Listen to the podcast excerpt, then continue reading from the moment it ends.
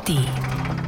In unserer letzten Folge ging es darum, wie wir hier angekommen sind und wie schwierig es inzwischen geworden ist, noch ein bezahlbares Dach über dem Kopf hier in Klaushagen zu finden.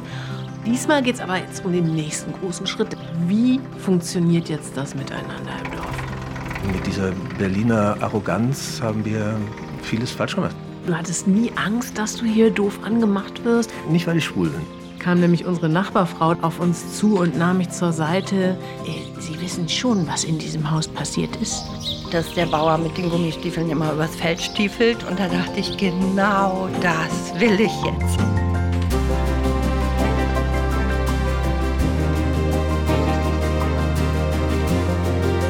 Ich bin Holger Siemann. Und ich bin Gesa Ufer. Und wir wollen über unser Dorf Klaushagen in der Uckermark sprechen. Es gibt schon etliche Erzählungen über die Uckermark aus der Perspektive der hippen Großstädter. Was die Dorfgemeinschaft zu erzählen hat, wird aber kaum gefragt. Wir sind selbst zugezogen und wollen von unseren Erfahrungen berichten. Vor allem wollen wir aber unsere Nachbarinnen und Nachbarn aus Klaushagen und Umgebung zu Wort kommen lassen. Das hier ist Uckermark Uncovered. Wunsch und Wirklichkeit auf dem Dorf. Holger, jetzt musst du mir erstmal nochmal sagen, dein Haus liegt total abgelegen. Hier entfällt es komplett mal eben so über den Gartenzaun. Hallo Nachbar, wie geht's? Oder so zu rufen. Wie hast du eigentlich mit deiner wunder wunderschönen Alleinlage Anschluss im Dorf gefunden? Ich bin zuerst zum Dorffeuer gegangen und das war unerquicklich. Ich habe zu einem gesagt, hallo Herr Müller, weil ich gelesen hatte, Herr Müller ist unser Bürgermeister. Das war aber der falsche Müller. okay.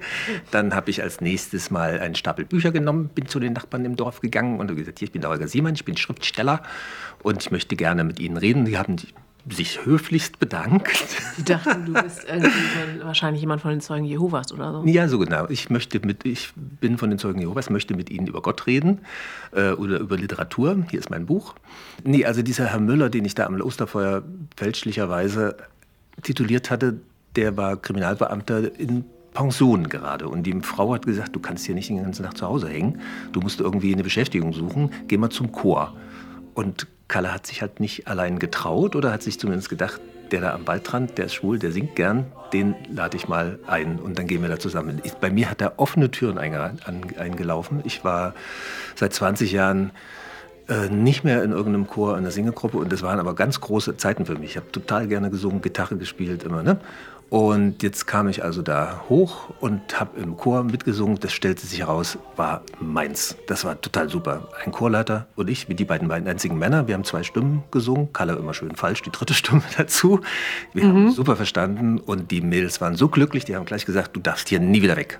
Erst wenn du tot bist. So, und dann haben wir halt da so überwiegend katholische Kirchenlieder gesungen und Volkslieder und so. Ich habe so drin geschwommen in dieser Musik. Ich bin abends singend den Rosenauer Damm nach Hause das war so wunderbar. War das nicht von der Kirche aus? Nee, das war der Dorfchor. War so ein richtiger kleiner Dorfchor. Warum katholische Lieder? Nee, der Kirchenleiter, der Chorleiter war katholisch. So, und der mochte das. Ja, ansonsten das, haben die hier mit Kirche nicht so unendlich Nee, nee, aber das passt, das passt ja auch harmonisch. Das sind lauter alte Menschen, wie in mhm. fast allen Chören.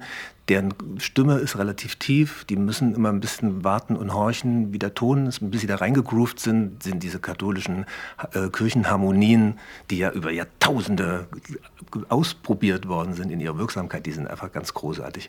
Und dann haben wir so eine Stunde geprobt, dann gab es eine Pause und in dieser Pause wurde Dorf geklatscht. Also das, was das Dorf zusammenhält, dieses Gewebe aus Informationen, Gerüchten, Banalitäten mhm. auch. Aber das macht, dass du, das muss man ernst nehmen. Wenn man das nicht ernst nimmt, dann gehört man nicht dazu. Wenn man es ernst nimmt und dann auch Namen wiedererkennt, dann ist man drin. Glaube ich sofort. Also dann hattest du dann da auch schon deine ja, Tip-Top-Informationen aus erster Hand. Und ja, ehrlich gesagt klingt das doch, als wärst du dann von Tag 1 oder sagen wir 2 an ein fest integrierter Teil des Dorfes gewesen. Das war auch so. Ich bin willkommen gewesen als Stimme mhm. und als jemand, das haben die dann auch gesagt nach einem halben Jahr, oh, das sieht ja wieder toll aus da unten. Wenn du das ordentlich hältst, das Grundstück, das ist auch ganz, ganz, ganz viel wert. Ja. ja. Und dann ging das so lange, bis ich dachte, ja, dieses Dorf braucht ein bisschen Beglückung, es braucht ein bisschen äh, Kultur und überhaupt äh, jemand, der sich kümmert und so. Das war am Anfang auch okay, weil sie gedacht haben, ja, das ist schön, wenn einer sich für uns engagiert, so mal unser Dorffest mitorganisiert und so. Aber na, in dem Moment, wo ich gedacht habe, ich weiß es besser als die anderen, wurde es kritisch. Mhm. Wie war das am Anfang bei dir, als du nach ähm, Klaus Hagen gekommen Na, wir haben ja dieses Haus übernommen, da war der Vorbesitzer gestorben und das stand bis unters Dach voll mit alten Möbeln, mit Nippes, mit echtem Krempel, den kein Mensch braucht. Und da hatte uns jemand den Tipp gegeben, macht mal so einen Flohmarkt, so einen Garagenflohmarkt. Dann kommen nämlich die Leute, die vielleicht noch eine Erinnerung wollen an ihren alten Nachbarn, aber die kommen natürlich in erster Linie, weil sie unglaublich neugierig sind, wer da jetzt eingezogen ist. Und genauso haben wir es gemacht. Also wir haben einen Kasten Bier gekauft, wir haben Kaffee und Kuchen hingestellt, wir haben an die Bushaltestelle und vor das Gemeindehaus Zettel aufgehängt. Hallo, Garagenflohmarkt, kommt alle. Und sie kamen. Und zwar wirklich das halbe Dorf mindestens. Und seid ihr mit denen dann auch ins Gespräch gekommen? Ja, genau. Oder? Also die blieben teilweise Stunden, ähm, haben sich da also äh, noch einen nachgeschenkt und wir haben also sofort Adressen getauscht. Die hatten sofort super Tipps auf Lager, wo wir welche Handwerker herkriegen, hatten auch schon irgendwie Ideen, wie sie uns mit dem einen oder anderen helfen können. Das war noch auf einer sehr unverbindlichen Ebene, aber das hat total geklappt, weil man ihnen natürlich mit diesem Flohmarkt das Alibi gegeben hat, nicht nur uns kennenzulernen, sondern auch mal einen Blick in das Haus zu werfen und so. Also es war. Und haben ähm, die Geschichten über euer Haus gebusst oder?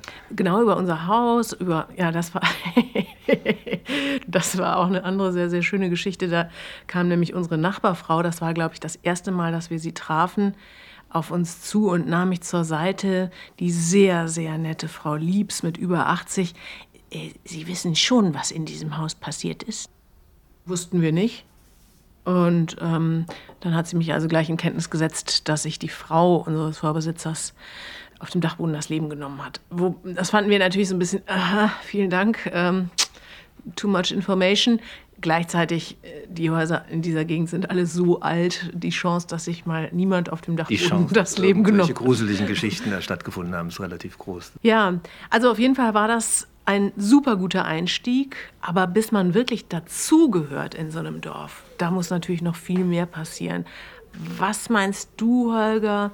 Wann hat man es überhaupt geschafft, dazu zu gehören? Na, zum Ersten ist wichtig, wenn eine, eine, eine Zuwandererwelle nach dir kommt, das wirst du selber auch noch erleben, dann bist du für die der Einheimische. Mhm. Die fragen dich dann, du bist dann schon länger da und so. Ne? Äh, das andere ist, dass möglicherweise Menschen, die 20, 30, 40 Jahre als Wochenendberliner in so einem Dorf sind und immer nur zugucken, niemals heimisch werden weil das das A und O ist. So ein Dorf hat ein Geflecht von Sozialbeziehungen, von Arbeitsbeziehungen, von Abhängigkeiten. Ne? Wenn du dich da einbringen willst, dann ist es relativ einfach, weil die alle auch auf jeden einzelnen Nachbarn angewiesen sind bei 130 Einwohnern. Ich glaube, die Währung in so einem Dorf ist Zuverlässigkeit. Die müssen einfach wissen, du bist nicht, liegst nicht besoffen in der Ecke, wenn sie abends anrufen und sagen, hier, mein Bock ist im Brunnen oder das Pferd ist im Sumpf. Du musst einfach zuverlässig sein. Das ist das A und O. Ja, das, äh, das scheint mir wirklich ein ganz, ganz wesentlicher Punkt. Also auch Verantwortung zu übernehmen, möglicherweise für andere, fürs Haus, für die Nachbarn, für die Alten vielleicht auch.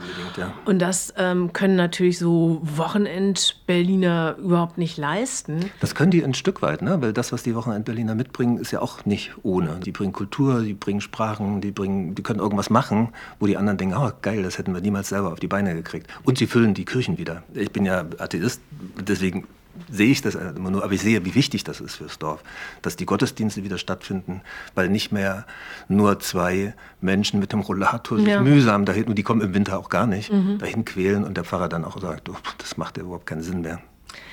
Was ich interessant finde, dieses Aufgenommen in so eine Gemeinschaft, das würde ich mir für uns zum Beispiel auch so sehr wünschen. Und wir haben auch schon mal so einen Versuch unternommen in der Nähe von äh, Potsdam. Und das endete mit einer kompletten Bauchlandung.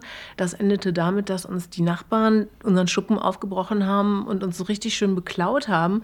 Und damals war, glaube ich, das Hauptproblem, dass wir wirklich alles versucht haben, um gut bei denen anzukommen bei aller vorgetäuschten Freundlichkeit sind wir für die aber immer die Fremden geblieben. Wir waren die Wessis, das war damals Mitte der 90er Jahre noch viel größeres Thema als heute. Dann waren wir die aus der Stadt. Wir waren die Studierten und dann irgendwie natürlich auch die linksgrün versifften Zecken. Hier in Klaushagen habe ich den Eindruck, das Dorf an sich ist schon viel, viel heterogener, oder? Naja, ich würde denken, dass es schon sehr dysfunktional ist. Ich habe damals mit anderen versucht, im Dorf uns einzubringen. Wie du sagst, ja, wir haben versucht, alles richtig zu machen. Wir haben uns beteiligt am Dorf, Dorffest organisieren und als im Jahr drauf von den Einheimischen keiner mehr das machen wollte, haben wir das gemacht. Mhm. Nach deren Rezept mit einer Hüpfburg, mit Luftgewehrschießen. Es war so schrecklich. Okay. Und statt einfach zu sagen, wir machen unsers und wer kommt, der kommt, haben wir versucht, uns da reinzuschleimen. Und das ging nicht? Mm, das ging ein Stück weit, aber sie haben es nicht gutiert, sie haben es nicht geglaubt. Ah. Sie haben einfach gemerkt, wo der, Interessant. Wie, wie der Braten riecht. Ne? Und die dann blieben dann weg, oder wie? Nee, nee, erstmal haben sie uns gefragt, ob wir nicht den Heimatbund übernehmen wollen. Die hatten alle irgendwie keine Lust mehr, das war mhm. auch eine Altersfrage, ne? die hatten das viele Jahre toll gemacht und jetzt schien es so, als könnten sie sich auf uns verlassen. Und dann haben wir aber so Arbeitsgemeinschaften, die Biotope erfasst. Oder ich erinnere mich, dass wir einen Tag das Dorf, die Dorfstraße langgelaufen sind mit einer Gruppe von Freiwilligen aus dem Dorf und haben uns die Grünanlagen angeguckt. Wir haben gedacht, wir gucken uns das an, das kann zubuchern hier und da machen wir es malerisch und da, wie du Berliner siehst. Ne? Ah. Und in Wirklichkeit in dieser Gruppe waren da welche dabei, die haben dann gesagt, aber das muss hier 13 Mal nach der Satzung für Grünflächenpflege in der Gemeinde muss das 13 Mal im Jahr gemäht werden. Und da habe ich auch gemerkt, dass, gut, das geht so fürchterlich auseinander. Und dann gab es irgendwie so eine, eine Geschichte, dass die Kommune, die so auf ihrem Gelände mitten im Dorf so ein paar Wohnwagen hat, wo die wohnten, ähm, dass die halt Anzeigen kriegten, weil diese Wohnwagen in Brandenburg nur an dafür vorgesehenen, zugelassenen Flächen sein mussten. Und dann mussten die da weg und dann brach sozusagen für mich dieses ganze Gemeinschaftsgefühl auch zusammen. Und Diese aus der Kommune, das waren eigentlich deine Verbündeten, das waren auch Berliner zugezogene, so ein bunter Haufen, die aber eben hier im Dorf jetzt erstmal auch so ein bisschen beargwöhnt wurden, weil die sich aber auch, glaube ich, nicht so besonders geöffnet haben zum Dorf hin. Ne? Ja, die wollten mit dem Dorf nicht so viel zu tun mhm. haben und im Dorf haben sie gesagt, die Kinder sind dreckig und mhm. wer weiß, was die machen und die haben ist was auch mit ziemlich Drogen. zugewuchert, muss man sagen. Es ist so ein rätselhaftes Gelände hinter dicken äh, Büschen Menschen und so. Also da gibt es dann so Animositäten auch, was diese Standards äh, angeht, wie sowas auszusehen hat. Ja, und ich habe halt bis dahin immer noch ähm, gedacht, dass es eine Dorfgemeinschaft gibt, mhm. wie das eben die Berliner sich wünschen. In dieser disparaten Stadt, wo so viele verschiedene Bestrebungen sind, so alles so divers, die Vorstellung, dass in einem Dorf alle sich kennen, dass sie alle miteinander an einem Strang ziehen, so, das hat mich fasziniert. Das stimmt aber so gar nicht. Und das noch schlimmer, dass für die Dorfbewohner die Vergangenheit, alle zusammenarbeiten in der LPG, kennen sich, sind in Brigaden organisiert, im sozialistischen Wettbewerb, ne? zwangsweise manchmal so zusammengeschlossen und das war 20 Jahre vorbei. Und diese Schmerzen, dass das alles kaputt ging, die waren noch so frisch und dann kommen wir mhm. und wollen alles noch besser wissen. Das macht es einfach ganz, ganz schlimm. Und das war Eigentlich ja auch in klassischer Wessi-Manier. Dabei wart ihr gar keine Wessis. Ne? Weder du noch deine, ich glaube, Haupträdelsführerin aus dieser ja, Kommune. Hab, die haben irgendwann mal gesagt, ihr aus dem Westen. Und ich sagte, nee, nee, nee. Also ich dachte, das ist der Grund des Missverständnisses. Ich bin doch einer von euch, ja. Ich bin aus Leipzig geboren mhm. und so. Aber einfach die Tatsache, dass ich bei Versammlungen wenn was zu sagen war, wenn ich was zu sagen hatte, bin ich ja nach vorne gegangen, habe es gesagt. So, da haben die gedacht, der muss aus dem Westen sein. Und als ich gesagt habe, ich bin Sachse aus Leipzig, haben sie gesagt, egal. Äh, Stichwort Identität. Ähm, wie hattest du denn den Eindruck, wird hier aufgenommen, dass du schwul bist? Ich habe von Anfang an mir darüber wenig Gedanken gemacht, mhm. ehrlich gesagt. Ich habe das gleich gepostet überall. Ich habe es im Chor erzählt, ich habe es beim Osterfeuer erzählt und ich bin da wahrscheinlich auch einfach, weil ich so mit meiner Blauäugigkeit so in die Tür gefallen bin, hat sich irgendwie auch keiner getraut, jemals was zu sagen. Es war der Kumpel vom Jagdpächter, der aus Köln hier angereist war, der mal bei so einer Jagdversammlung was gesagt hat. Ich habe das selber gar nicht gehört, aber einer aus dem Dorf hat dann vor der Tür mir das erzählt und hat auch erzählt, was sie ihm da so, wie sie ihm über den Mund gefahren ist. Und das fand ich toll. Das, mhm. irgendwie, das war das einzige Mal, dass ich da so irgendwie Berührung damit hatte. Mhm. Also du hattest nie Angst, dass du hier doof angemacht wirst? Oder also ich habe ja. Also nicht wegen, nicht weil ich schwul bin. Okay. Ich habe am Anfang mal so für das Aktionsbündnis Brandenburg gegen Rechts so Podcasts gemacht über die blöden Parolen der Nazis. Und da hatte ich so Angstträume in der Nacht. Da habe ich mir vorgestellt, dass sie dann in ihren tiefer gelegten Golfs funkenschlagend über den Rosener Damm hier runterrutschen. Der Rosener Damm ist eben die Straße hier. Ja, ja, die sind eine Kopfstein, Kopfsteinpflasterstraße mit vielen Buckeln. Ja. Ich hätte es vielleicht gehört, aber dann hat ein paar Tage später, das war glaube ich nach Ostern, hat ein Nachbar oben im Dorf gesagt, oh, ihr hattet aber viel Besuch. Ja? Ich habe auch von weit her aus Hagen, also das war Verwandtschaft von meinem Mann. Äh, und da habe ich gedacht, ja, du wirst hier beobachtet. Und das, was für andere, die vom Dorf kommen, so gruselig ist, ne? diese Kontrolle, dass immer alle wissen, was du machst, für mich war das ein Gefühl von Geborgenheit. Das ist ja witzig. Sicherheit. Sicherheit ja. durch Kontrolle. Genau, genau, die passen auf mich auf. Ja, abgefahren, abgefahrene Geschichte. Und diese Geschichte äh, von jemandem, dem erstmal ganz schön viel Gegenwind hier entgegengeweht ist, die hören wir gleich, nämlich von Käthe, die in besagter Kommune gewohnt hat und uns erzählen kann, wie sie dann, dann doch am Ende hier in der Gemeinschaft ganz gut angelandet ist. Käthe Schörsler lebt seit 2009 in Klaushagen. Sie ist Ärztin mit eigener Praxis in Lüchen. Kennengelernt haben wir uns bei meinen Besuchen in der Kommune im Dorf.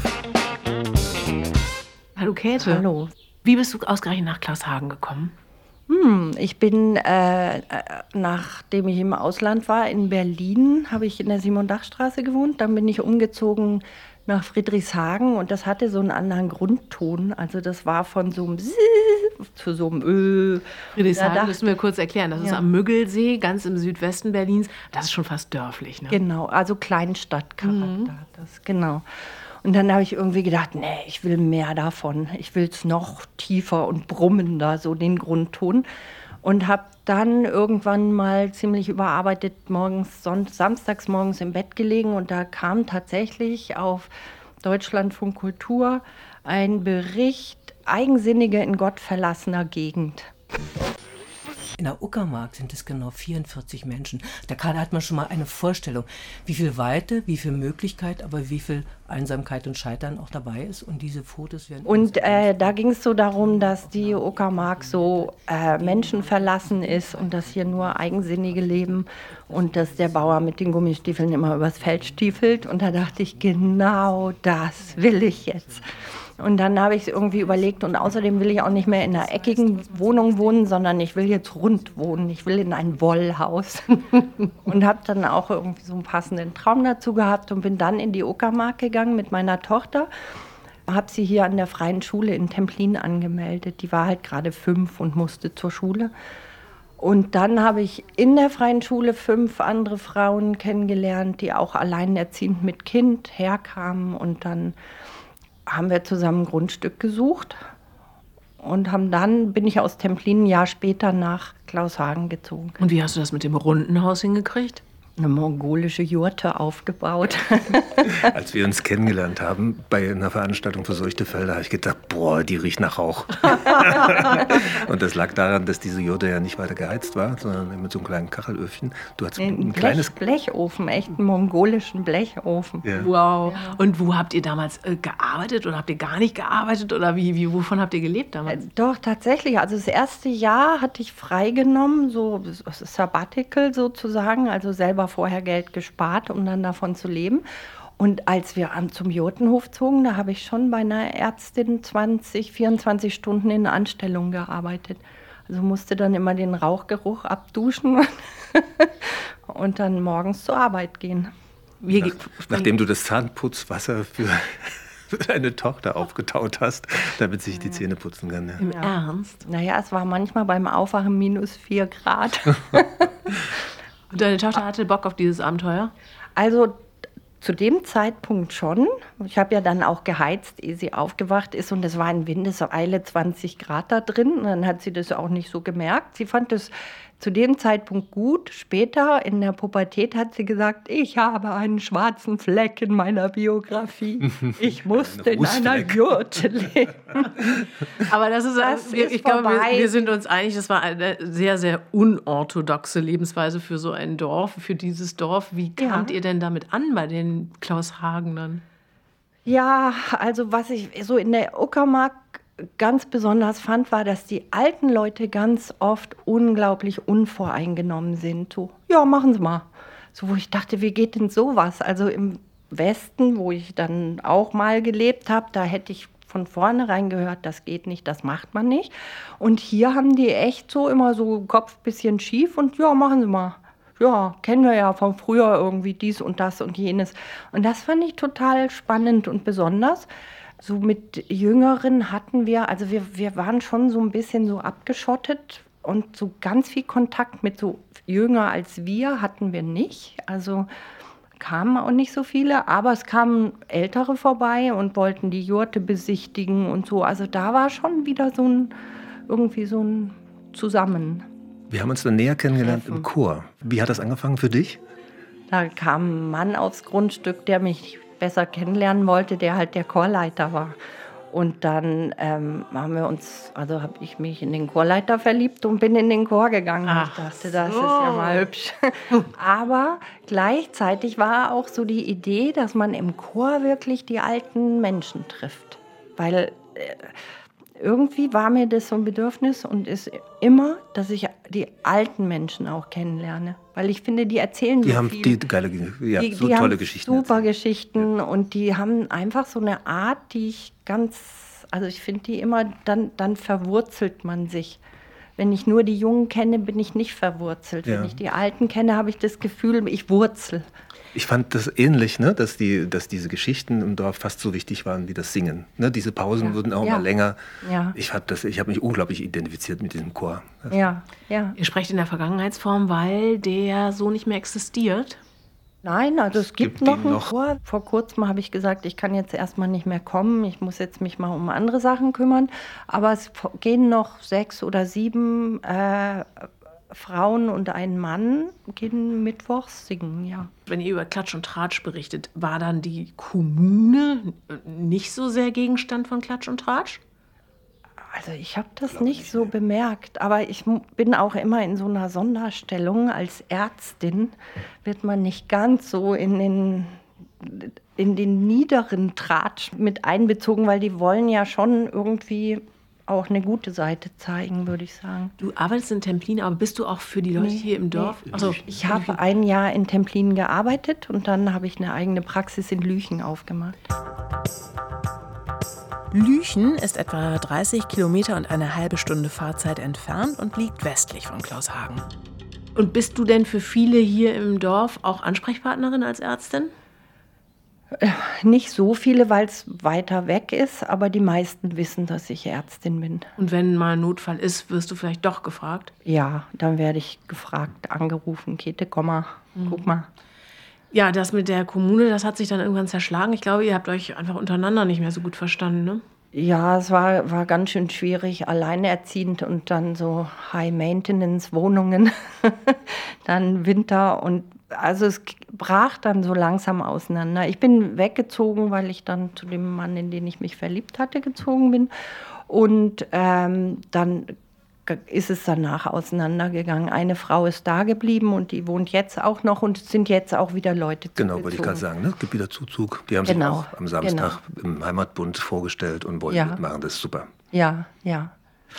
Und du hast also dann diese runde Behausung verlassen und bist in eine eckige gezogen, aber du bist in Klaushagen geblieben. Ja, ich bin in Klaushagen geblieben, habe dann in so einem ganz alten Fachwerkhaus mit nur Ofenheizung gelebt. Ähm, also war so ein bisschen wie Bullabü, jedenfalls nach außen. Und dann habe ich das Grundstück nebenan immer so gesehen und dachte, "Hm, das gefällt mir aber auch. Das hat aber auch einen schönen Blick aufs Feld. Und dann habe ich irgendwann das so ein halbes Fachwerkhaus da gekauft und jetzt sozusagen sanieren lassen und saniert und bin da vor einem halben Jahr eingezogen. Aber wenn wir noch mal über diese Dorfgemeinschaft sprechen und über Gräben oder Fronten, wie nimmst du das wahr in Klaushagen? Also äh, schon so, dass es ganz viele verschiedene Anteile gibt. Also es gibt so Leute, die nichts miteinander zu tun haben, die sich auch nicht treffen, die sich auch selten grüßen oder gar nicht. Ähm, aber immer so, also ich nenne das immer Pilzkreise. Man ist so auf verschiedenen Pilzkreisen, die haben miteinander zu tun und an manchen Stellen überschneidet sich das ein bisschen. Aber das habe ich ganz oft hier so erlebt in der Uckermark, dass man sich immer wundert, wer wen kennt und wer wen nicht kennt. Und ähm, habe gestern auch noch mal so überlegt, eigentlich finde ich das nicht schlimm. Also eigentlich möchte ich nicht in dem Dorf leben, wo sich alle mögen. Ja. Aber gibt es trotzdem so Momente, wo du angepestet bist von der Art, wie die Leute hier miteinander umgehen? Oh, aber ganz selten mal. Ganz selten mal. Also ich kann ja das nur bestätigen, dass ich auch finde, für mich jetzt als doch wirklich Neuzugang, äh, dass ich den Eindruck habe, genau wie du, dass die gerade die Alten enorm offen sind. Also wir haben auf beiden Seiten steinalte Nachbarn. Ja. Und es ist völlig klar, dass wir wahrscheinlich unterschiedliche Parteien wählen, dass wir unterschiedliche Werte haben, dass wir eine ganz unterschiedliche andere Biografie haben. Aber die haben uns extrem herzlich aufgenommen. Als äh, die mal spitz gekriegt haben, dass ich alleine da bin, wurde ich sofort zum Frühstück eingeladen. Von der anderen Seite Frau Müller mit ihren über 90 Jahren kam irgendwann nachmittags mit so einer Flasche Eierlikör angeschlappt und wollte Ja, mal sich ja. erkundigen, ob wir nicht einen nehmen wollen. Und da kannten wir uns praktisch noch überhaupt nicht. Also eine kolossale Offenheit, wo ich mich auch gefragt habe, ist das jetzt typisch oder ist das Klaus Hagen? Bevor es jetzt zu idyllisch wird. Also es gab schon so die Phase, als wir versucht haben, hier im Dorf uns einzubringen und ja auch so ein bisschen Kultur zu etablieren. Wir haben es echt gut gemeint. Und das haben aber manche so als Kulturimperialismus von Berlinern empfunden, dass es dann eine ganz üble Geschichte gab. Da waren Ja. Mitstreiter schon auf dem Weg, das Dorf zu verlassen. Das stimmt. Ich habe davon gehört, also auch mit dem schiefgegangenen Witz. Das müssen wir nochmal schildern. Da gab es so ein richtig dummes Missverständnis. Das war total bescheuert. Wir hatten das Dorffest organisiert und haben hinterher überlegt, wie können wir uns bedanken. Und dann haben wir so die Reihe nach, der kriegt einen Kinogutschein und dann waren wir bei Kalle. Oh, was machen wir jetzt mit Kalle?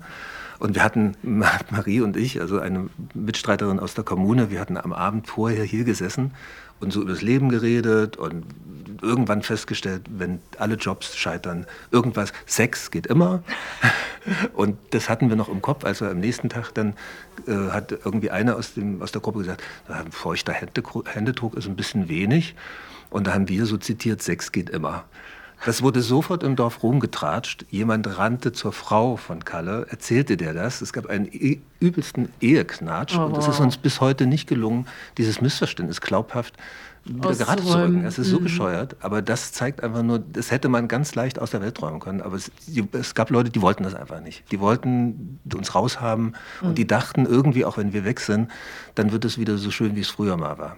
Wie im Mittelalter, irgendwie eine Zeit, die es so nie gab. Ja, das, das sagst du jetzt so, aber du hast mir das ja auch schon mal so erzählt, dass du äh, eigentlich im Büßerkostüm, dass ihr da auch vielleicht wirklich falsch aufgetreten Natürlich, seid. klar, gar keine Frage. Genau. Wir, haben, wir haben Fehler gemacht, wir haben gedacht, hier gibt es Freiräume, hier, die, hier gibt es im Prinzip nichts. Natürlich haben wir ein gewisses Recht, das in, in Beschlag zu nehmen. Und mit dieser, mit dieser Berliner Arroganz haben wir vieles falsch gemacht, viel Porzellan zertöppert. Klar, und ein bisschen habe ich auch ein schlechtes Gewissen und versuche das jetzt so auch mit solchen Sachen wie diesem Podcast wieder gerade zu rücken, indem wir genau Respekt fördern für die Menschen hier und ihre Ja, Sichtweisen auf ja. die Dinge.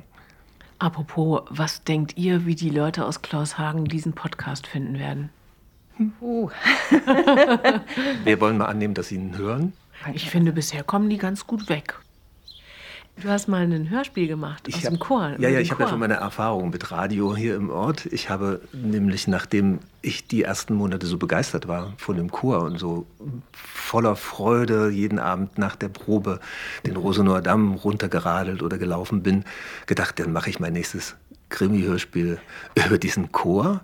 Habe das geschrieben, habe es dem WDR verkauft und dann wurde es produziert. Ich habe nichts verraten und ich habe erst in der Probe vorher, bevor die Ursendung war, habe ich in der Pause gesagt, übrigens, ich habe ein, ach, ich habe da so mal ein Hörspiel geschrieben über unseren Chor ähm, und das läuft am Samstag und dann redeten alle wieder irgendwie weiter und ich habe Kalle gefragt, sag mal, habe ich, das, habe ich das falsch gesagt? Ich habe ein Hörspiel geschrieben. Ja, ja, du hast ein Hörspiel geschrieben, es kommt am Samstag und so.